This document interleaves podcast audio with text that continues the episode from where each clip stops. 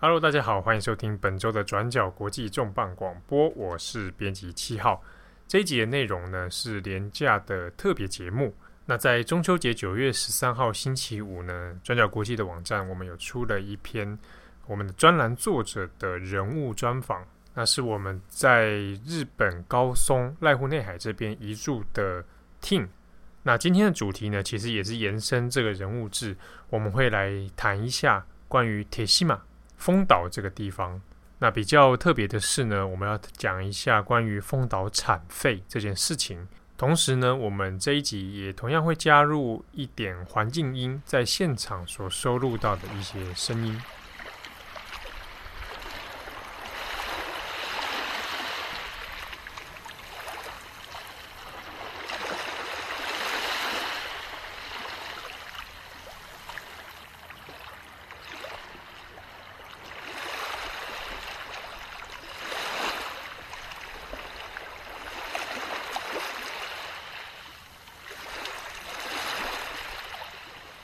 关于丰岛这两个字呢，其实在日文里面它是写作铁西马。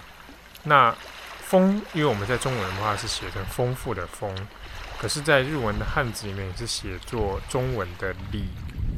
但是呢，因为铁西马这个地方它过去也有丰饶之地的意思，所以其实，在日文里面有时候也会被误读，变成把铁西马的铁念成了丰富的丰，变成托尤西马。不过呢，在目前中文语境里面所使用的习惯里面，其实你写作丰岛或者你写作离岛这样两种用法都有人在使用。不过呢，为了避免争议，我们这边还是一律就称为铁西马。那其实呢，编辑七号呢是在这几周有去了一趟高松，那也跑到了丰岛这边去了一趟。那之中有一个比较有趣的就是在关于。产废事件的一个巡礼，那它是由当地的 NGO 组织所举办的参访行程，所以你可以进到那个产废的现场里面。那在介绍这个行程之前呢，我们先来讲一下什么是丰岛产废事件。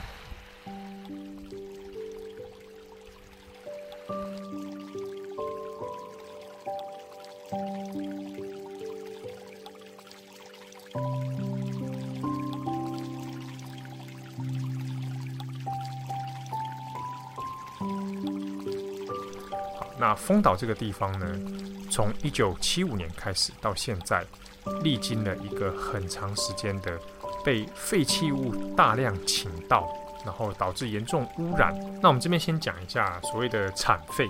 产废在日文里面念作三排，好，那它的全名其实就是产业废弃物。那它的事件是怎么开始的呢？呃，丰岛产业事件是在一九七五年，当时是昭和五十年的年底。好，那当时有一间公司叫做丰岛综合观光开发公司，啊，简称丰岛开发。那他当时呢，向香川县政府提出了在丰岛的西侧建设，好，那可以去盖一个这个废弃物的处理厂。好，那申请也得到了许可。好，可是呢，因为你这个处理厂其实就是要把所有的呃建设啊、工业的废物啊倾倒在这个地方，所以当然没有人希望自己的家园变成这个样子。所以丰岛的居民当时有一千四百二十五人联署表示反对，那也跑到了香川县政府去陈情。好，那经由这个地方居民的串联呢，啊，那抗议的声音也让这个香川县政府也是颇感到压力。好那在这种情况之下呢，丰岛开发后来做了一个变通的方式，他就把申请变更，那从原本的所谓的建设产业废弃物处理厂，改成蚯蚓养殖场。好，那用说蚯蚓养殖场这样的名目来说，可以来做一些对土地有帮助、没有污染危害的这种方式。哦，拿这些对土地比较好。的垃圾来养殖当地的蚯蚓，那这样子感觉好像是对环境比较友善。OK，那这样的申请在一九七八年也得到了香川县政府的许可。好，那事情解决了吗？其实并没有，因为后来发现丰岛开发根本就没有按照原本的这个所谓的蚯蚓养殖场的方式来做，而是偷偷的从日本的兵库县等地用船把这些废弃物来载到丰岛上面，并且私下的隐埋。那这些废弃物包含什么呢？其实包含有汽车的轮胎、碎金属片、泥土、废料等等等。而且加上，因为这些废弃物必须要经过燃烧，那燃烧的过程里面就会导致空气污染。那么对当地的居民的健康其实是有造成一些危害。可是呢，从一九七八年变更申请的许可过后，到什么时候这个掩盖废弃物的事实才被发现？其实一直到一九九零年的年底。当时在濑户内海对岸的兵库县警方，因为长期以来发现，怎么会从丰岛的岛上一直会冒出一些浓浓的黑烟？好，那因为这个黑烟，所以才展开调查，那进而才对丰岛开发啊、感到质疑，那并且强制搜查。在搜查之下呢，才发现了丰岛开发长年以来，好、并没有遵守变更地目的申请，而是偷偷的将这些。废弃物、有害的污染物，啊，那甚至任意焚烧。它不仅掩埋在丰岛的土地下，私自倾倒在丰岛西侧的海边。那一直到八七年到一九九零年这段期间，才逐渐被发现、被揭发。好，那根据当地的一些调查呢，呃，以一九八七年为例，当时丰岛的小学校，啊，小学里面。就有高达将近十趴的学生都患有气喘。那当时地的研究认为，这个应该跟丰岛的废弃物焚烧可能有一点关联。同时，丰岛上面的居民啊，发生咳嗽跟气喘症的比率是相对于全国其他各地的好几倍，所以这个导致污染的现象也让丰岛居民感到非常的愤怒。那这个事情后来经过律师的调停等等，其实经过了蛮长一段时间的诉讼还有抗议。好，那当然以结局而言，丰岛开发的营业许可最后还是被取消了。那它的经营者呢，甚至是最后被兵库县的警方逮捕。但问题在于，这些遗留在丰岛的废弃物要怎么办？那它到底有多少？好，那根据统计呢？在丰岛西侧这边啊，大约七公顷的土地。这个七公顷，我们算一下的话，如果你以东京巨蛋来说，差不多等于一点五个东京巨蛋。香川县政府呢，在一九九零年第一次在进行调查的时候，原本的推估是大约是有十六万公吨的产业废弃物被遗留在现场。好，可是呢，整个 total 算起来，一直到二零一七年一月。的正式发表报告当中，证实的是产业废弃物总共有八十八万八千公吨。那在不断的把这些废弃物开挖出来，并且载走，哦，我们把它移送掉，总共呢，在二零一七年三月，到底载了多少出去？答案是九十一万公吨。这个九十一万公吨比较难想象，但是如果我们用具体的形象来描述的话，这些。九十一万公吨的产业废弃物量，足够让所有这些载满的卡车一台一台直接从丰岛每一台排列到东京。而这个事件呢，当然这个经过长年以来的调停，那也承诺了这些废弃物必须在限期之内。啊，那原本的计划是在二零一七年必须要全部撤除，可是呃，一直到二零一八年还是在。入这个原本的地方发现的被掩埋的产业废弃物，所以事情其实到直到现在目前为止都还没有完全的解决。尤其是在废弃物被移除之后，另外一个问题是所造成的当地丰岛土壤和地下水的污染问题。那么这个丰岛产废事件呢，大家可以上网用关键字搜寻一下。其实经历过四十多年来的抗争。很大一部分的力量来自于丰岛当地的居民，那他们不仅是在香川县抗议，在高松这边宣传，同时呢，曾经也动员组织，那一起到东京去宣传。因为其实从日本的，你从如果关东、关西这样幅员辽阔的来看的话，其实即便发生在东丰岛这样的事情，那这样是在日本其实是近代史上最严重的一次产业废弃物非法倾倒。可是对于其他地方的居民而言，他未必真的那么关心。但是丰岛的居民呢，不断地将这些事情作为一种教育跟历史记忆的传承。所以，假假设你今天再到有机会去到丰岛的话，其实你都可以看到有当地的，不管是呃这个社群团体或者 NGO，他们还甚至会制作一个一系列的标语，叫做“用我们的手守护丰饶的故乡”。对于丰岛居民而言，这个产废事件当然是一个对土地、对人的伤害，但是他并没有把这件事情完全的当成一个负面资产。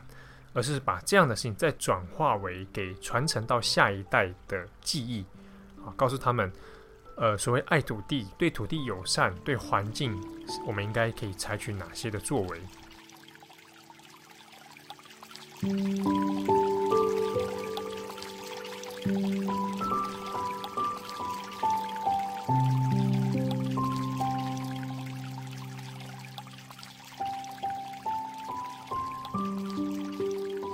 那作为丰岛历史资产记忆传承的一个项目呢，所以这整个产废事件在铁西马这个当地也被当成是一个呃有可以对外开放参访，但是它其实这个行程是需要事前的预约，那也不是每一次都有办法成行，所以这一次的机会算是蛮特别的。当然，一方面也是这个托 t 的帮忙啊，那他在当地其实耕耘蛮久的，所以。刚好有这个机会去做参访。那首先，我们是一大早呢，会在高松港这边跟其他一起参加的学员先集合。那参加这个 NGO 团体所举办的丰岛产废参访呢，其实成员数还蛮多，都是亲子家庭组合啊。可能一方面也是因为刚好我去的时间是在暑假的末期。那来参加的人呢，除了高松当地人之外，其实也有不少，呃，比如说像东京来的，或者是从其他地方呃远道而来，那特别是为了想要看产废事件。那我们是在高松港在搭船一路坐到铁西马这里，但当天刚好因为有碰上关东地区有台风的关系，那虽然高松这边在关系，并没有受到太大的影响。但当天的风浪真的是蛮大的，所以，所以出发之后呢，其实我们在海上行程是有稍微时间 delay 的。那这个浪的状况呢，其实有中间是一度我们停驶在海上，那是没有办法往前进。那本来还怕说是不是没有办法顺利登岛，不好在是状况还没到那么严重。好，那行程因为被压缩关系，所以其实有一些比较细节的部分，很可惜在这一次的参访里面就没有办法一一那么仔细的去实地看。不过我们在抵达铁西马之后呢，就有专车，那后来就一路直接再往这个产废的现场。在这个产废现场，其实一般状态之下。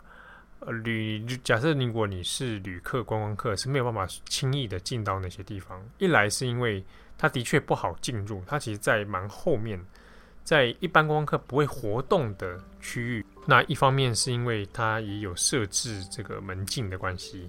那么在行程当中呢，我们有一路将车子就开到产废现场。那的确，你透过在现场实地的观看和比较起来，你看一般的新闻图片的话，那个感受是差异蛮大。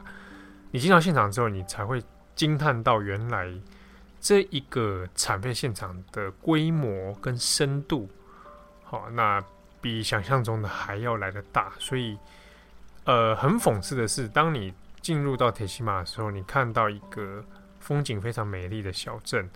那观光客，那看起来很愉悦的气氛，轻松的气氛，没有想到在铁西马的另外一端，竟然是这样子残破而且深层的伤痕。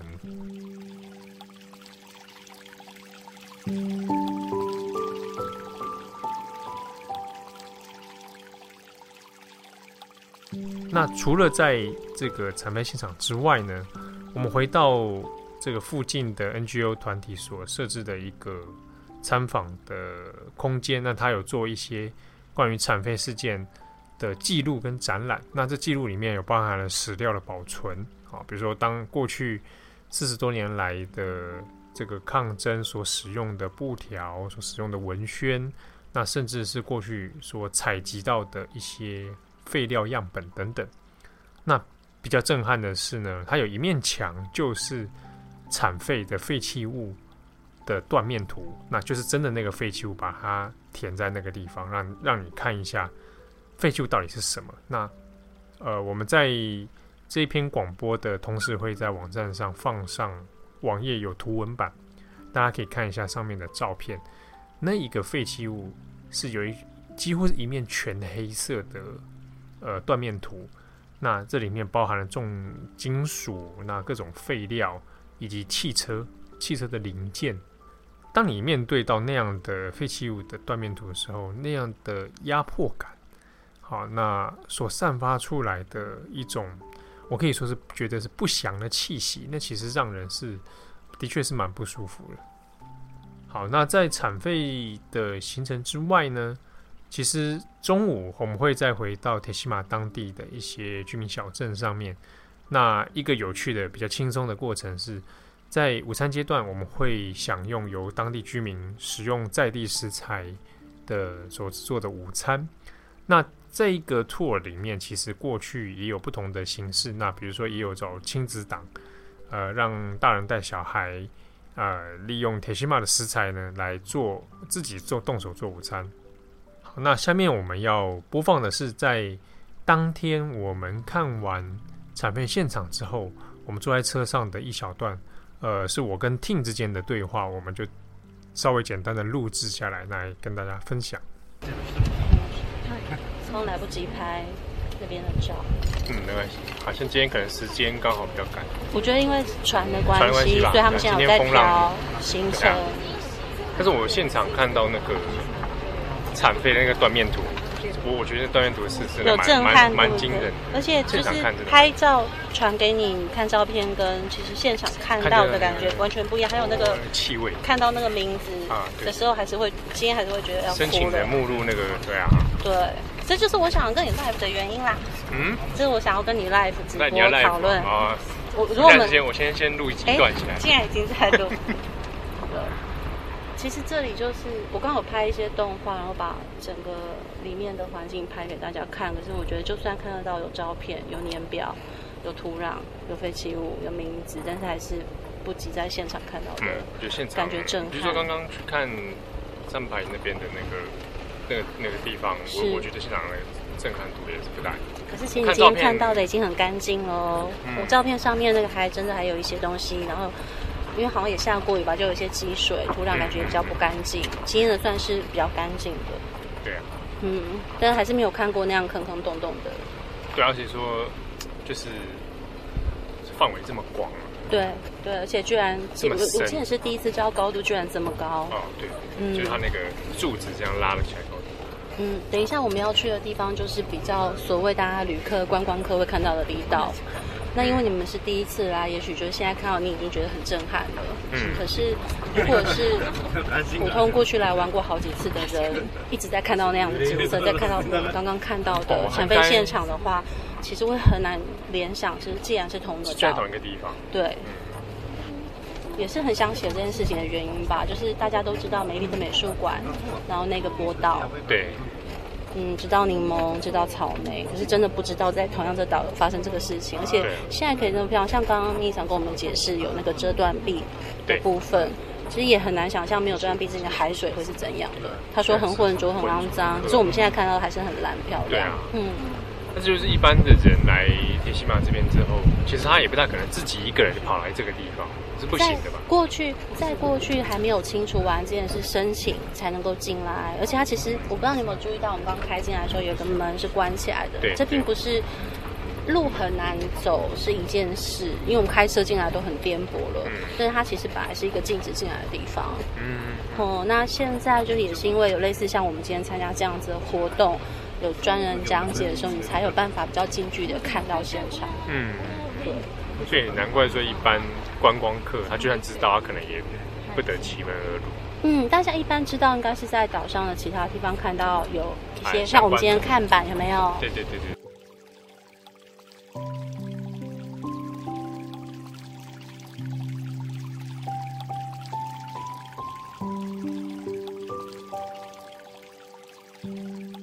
行程的最后呢，我们就当然是回到了港口边。那下面呢，我们在当天其实有跟 Tim 做一个，本来是为了 For Tim 的那个脸书粉丝页所做的直播，不过当下好像网络状况也不是很好，而收音档的状况是简单随便用手机处理的。那但是这一段呢，我其实也有自己用录音设备稍微记录了一下。那这边也可以呢来听一下，我们最后在当天傍晚，其实都有点精疲力尽的状态下所聊的一日心得。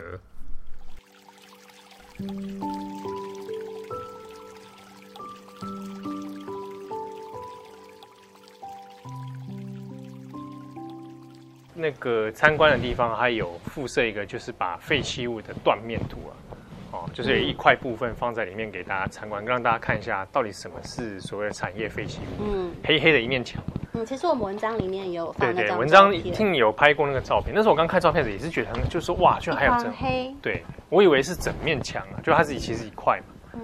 可是那一块其实到现场看的时候，你亲眼看到的时候，真的是你会觉得那个气氛是。跟照片完全不一样，嗯，真的感觉到哇！而且他说里面那个是除了石头、木头之外，还有汽车、汽车、汽车哦，库鲁马自动车，日文模式出现，就那零件，然后被压缩在那一整块黑黑的那个里面，嗯，你就知道那个有多，是是蛮吓人的。对于土地或者是对于海水的污染，而那个东西就在你生活的土地里面，嗯，然后你闻到那样的废气。啊，影响可能影响你的健康等等，嗯，对啊，然后大家甚至有的那些企业还是觉得很 OK 啊，我放这些东西在这边不是很，对不对？嗯，反正就是大家很多人的想法，台湾也有嘛，死别人家就好，刚我们家没事就 OK，嗯，这样的。尤其是铁西马又是在像海濑户内海这样子的地方，对啊，你跟日本本州的人比起来。好像是有一个距离，这样。嗯嗯嗯嗯嗯。那除了就是那个断面的墙之外，还有什么比较印象？我觉得实际上踏上岛，真的，我第一次哎，对，第一次踏第一个岛哎，来高松之后，什么岛都没去，什么岛都没去，去了佛山山温泉。对啊，而我可是我真的觉得离岛的生命力好像比我想象中的强啊！太好了。对，那个这种就是。有活力的地方，嗯，可是我当然我也会疑惑说，那那这些有活力的移住者或者是本来的居民，嗯，他们现在又回头去看这一个产废三派的事件，嗯，呃，理论上他今年差不多算是一个终结嘛，就所谓的特所谓的全部撤除嘛，对，那撤除之后，明年后年或下一个十年之后，嗯，原本的这些移住者们、居民或者离铁西马的居民们。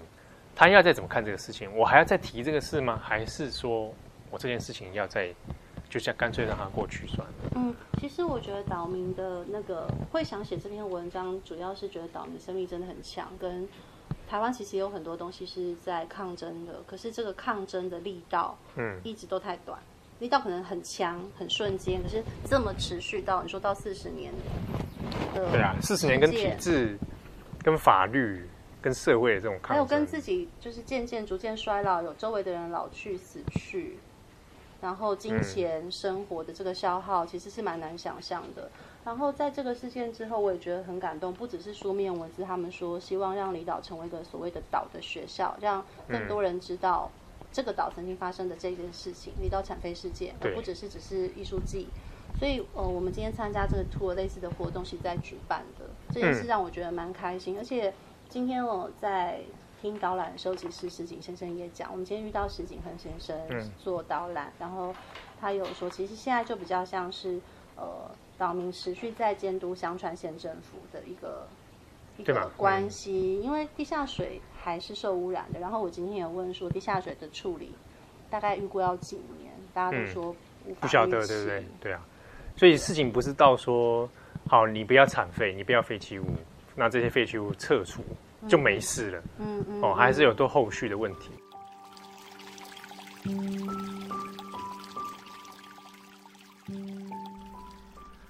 如果你对产废的参访行程有兴趣的话呢，可以直接上网搜寻他们产废相关团体的网站，那可以找一个铁西马的这个网站，那网址是 w w T E S H I M A，就是 Teshima 点 N E 点 J P。好，那相关网址当然我们也会放在我们的图文版里面。那或者呢，当然你也可以在 Ting 的粉丝专业还有相关文章中找到一些相关的资源。那行程的最后，我们当然从铁西马又回到了高松。呃，大家回到高松的时候，其实都已经是晚上了。那下面这一段呢，是我们也用完晚餐，那从这个高松的路路上在散步的过程里面，我们经过一条都已经关闭无人的商店街。不过这个时候，远方突然传来了一阵歌声。哎，很巧的是，刚好碰到一个算是也在当地颇为有名的街头艺人。那他一个人。站在路边唱歌，下面我们就来听一下这一段录音。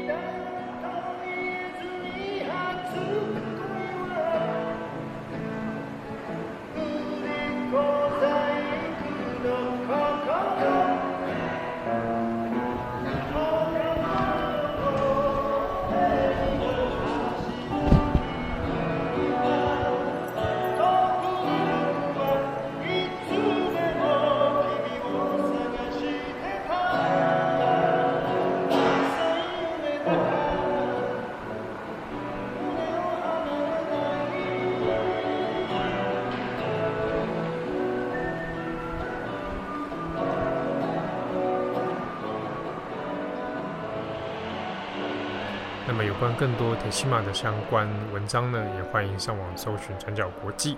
我们下次见喽，拜拜。